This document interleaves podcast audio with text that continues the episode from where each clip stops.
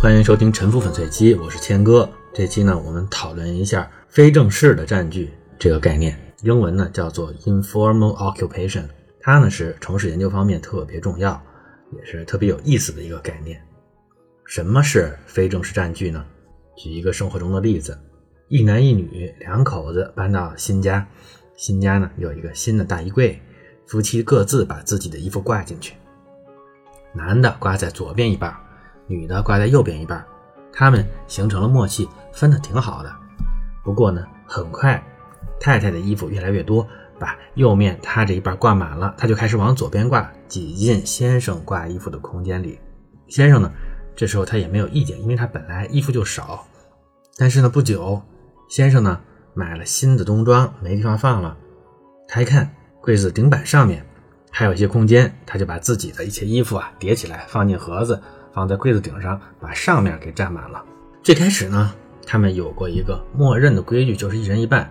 然后他们默默地突破了这个规矩，女的呢越过了中线，男的呢占据了顶上。这都是之前没有约定好的，这些就是非正式的占据。在人类的城市起源的时候，那个时候呢没有土地证，也没有明确的所有权界限，而且土地有的是，先到先得，而且呢。每家就是一个茅屋，只要别挡大家的路，不怎么碍事儿就没有问题。但是呢，渐渐的人口和财富增加了，每家都会增加新的东西，比如在屋外面呢有一个羊圈，再比如堆一些谷仓和木柴。谁家家长的地位高，谁家东西多，儿子多不好惹，大家呢就会让着他们一些，他们呢就有能力多占一些地方。占好一点的地方，这些占据呢都是非正式的，没有什么特别确定的规矩。但是呢，渐渐的，茅屋之间的公共区域呢就会变得紧张。这时候，如果还存在模糊的边界，就会引发社区内部的矛盾。这时候，明确所有权是非常必要的。吕氏春秋说过：“一只兔子跑，有一百个人在追，不是因为这只兔子特别香，而是因为这只兔子呢它没有主人。”市场上面。堆满了兔子，路过的人呢，连看都不看一眼。不是因为他们不想要兔子，而是因为呢，这些兔子是有所有者的。模糊的所有权会导致争夺，争夺会消耗大量的资源。于是呢，就出现了栏杆、围墙这类的构筑物。它们不见得完全是为了防卫，也有很重要的作用呢，是来主张产权的。如果这些占据没有侵害别人的利益，没有人出来挑战，它就会形成比较正式的权利了。所以说，非正式的占据其实是产权形成的前奏，而产权呢是非正式占据阶段博弈的结果。甚至我们可以说，传统市区的街道呢就是非正式占据的结果。人们会沿着道路去占据土地。他们要尽量的贴着街道去修建建筑或者是围墙，这样才能主张明确的边界。然而，他们有一个底线，就是不能太靠前，不能妨碍交通。因为交通涉及到了广泛的公共利益，所以大家总是倾向于在不突破公共利益底线的前提下，尽量的向前。最后呢，会形成整齐的连续的街墙，每一栋的房子都顶着自己地块的边界，贴着街道。这是公司利益博弈的平衡状态。在传统城市里，没有用菜园对着街道的，因为那样不利于占据，不能够形成稳定的状态。人们会在地面这一层保留街道，避免占据街道，引发公愤。但是呢，在街道的上空，经常呢还可以继续占据二层，可以悬挑出来，比一层更突出街道，这样就可以产生更大的建筑面积。这种行为呢，在很多城市呢也得到了容忍，在意大利和荷兰呢都比较常见。在多雨的东南亚城市，这种悬挑因为可以给人挡雨，对商业街非常有利。有的挑出的特别多，以至于必须有一排柱子落在街道上，这就是骑楼。它起源于印度，在新加坡、广州和厦门非常流行，成为了一个建筑现象。非正式博弈还要遵循什么规律呢？谁创造的价值大，谁就有更大的机会去占据。老公把大衣柜里的空间空着。他不创造价值，这时候太太就会把自己的衣服塞进去，让这个空间去创造价值。太太占据了老公的大衣柜，制造了既成事实。这时候老公如果要抗议，他就会破坏太太的利益，受到太太的抵制。他要恢复他原来平分大衣柜的权利呢，会很费劲。所以你要改变既成事实是需要花费成本的。有的时候这个成本特别的高，而你有成本更低的解决方案，就是占据大衣柜的顶部。这时候呢，你就会让步，选择这个替代性的解决方案。在尼泊尔有一些没有房子的居民，他们会去占据公共绿地，搭建一些彩钢房之类的东西。北京的大杂院其实呢，也是居民占据公共的宅院私自建房的情况，这些都是非正式的占据。在这种情况下呢，管理者其实是有权去强拆这些占据，去恢复公共土地的原状的。但是呢，你要赶走这个居民呢，会导致他没有房子住，那你是不是还要帮他解决临时住房问题呢？这就要消耗社会资源。如果先生把太太的衣服赶出自己这部分的衣柜，那他是不是还得买新的衣柜呢？那不是一样需要成本吗？所以，如果管理者手里没有这个资源，那可能他就会纵容这些非正式的占据了。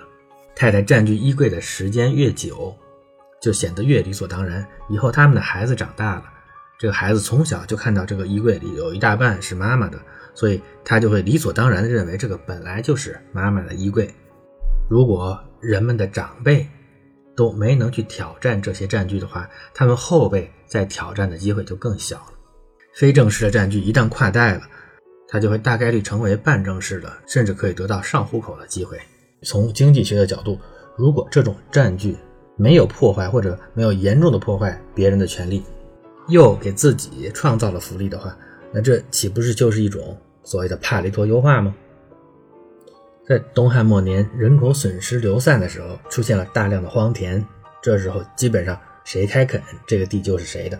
到这里，我们可能感觉非正式的占据都是些小打小闹。不过，这些小动作经过时间的积累，是可以改变道路网格和城市格局的。在罗马帝国晚期的动荡之中，居民死走逃亡，十室九空，出现了大量的无主土地和无人街道。原来规划整齐、方方正正的路网。十几米宽的街道，这时候就显得多余。居民即使占据街道扩建房屋，只给街道留下一个五六米的通行宽度，也就足够了，不会妨碍任何人。他们在占据街道的时候不会保持整齐，有的在左侧，有的在右侧，道路呢，于是变得弯弯曲曲。有些地产空置无主，房屋倒塌了，于是呢，人们就可以走捷径，穿过这些空地。这样，在原来整齐的方格网之间形成了斜向的新的街道，无人经过的街道甚至可以完全占据，乃至于可以并吞街道对面的无主土地，连成一片。于是，又有很多街道消失了。过去由政府管理的公共建筑，比如尼禄大浴场，现在无人维护，建筑材料被居民偷走，建造自己家的房屋，以至于这些堂皇的巨大公共建筑逐渐的消失。剧场、竞技场里面不再有人举办活动了。这些建筑，它们的结构非常坚固。它们看台下面的空间经常被没有房子的家庭占据，砌墙切分，变成若干户住宅。广场上也出现了零七八碎的一些临时的房屋。帝国灭亡后的城市，行政机构管理瓦解，威权粉碎，呈现集体死亡后降解溃败的场面。非正式的占据大行其道。非正式的占据要正式化并不困难，城市诸侯。都需要税收，在收税之前，他们会组织产权登记。这个时候呢，只要没有人重复登记，没有引发争议，非正式的占据就很容易借这个机会上户口，你就可以拿到产权证了。就好像超生的黑户小孩借着人口普查的机会上户口一样，拿到了产权证，就可以把它当成自己家祖传的财产来好好的建设了。然后经历了一个漫长的过程。新的秩序呢，又会从帝国的残躯上产生，流民组合成行会和自由城邦，难民的后代成为布尔乔亚。当年胡乱拼凑的房屋，经过几百年多次的翻建，变成了精致的艺术。罗马台伯河边的剧院，被几十个家庭瓜分，成为几十栋高级住宅。它们整体组成的轮廓呢，还是原来那个圆圆的形状，但是就好像特修斯之船，除了地基之外。多数砖都不是原来的，这些房子呢，现在甚至装上了电梯。目睹着这样惊心动魄的重生呢，总让我感到深深的震撼。非正式的占据在人类聚落的历史上相当的重要，甚至在有些场合充当了关键角色。非正式的占据是充满矛盾和争议的，但是呢，没有大家想象的那么恐怖。他们还是以基本对等、尊重他人的利益和公共利益为基础的，进行的是一种比较柔和的博弈，不可能搞得特别的过分。最激烈、最不平等的占据是通过强权、暴力进行的，这就是征服。征服者可以随意改变土地所有权和土地上附着的财税义务，不管正式的还是非正式的占据，在征服者面前都是非常脆弱的。最后，我在这里问读者一个问题：艾伦·马斯克在火星上建的殖民地，是不是也会从非正式的占据开始呢？这就是本期的沉浮粉碎机，感谢您的收听。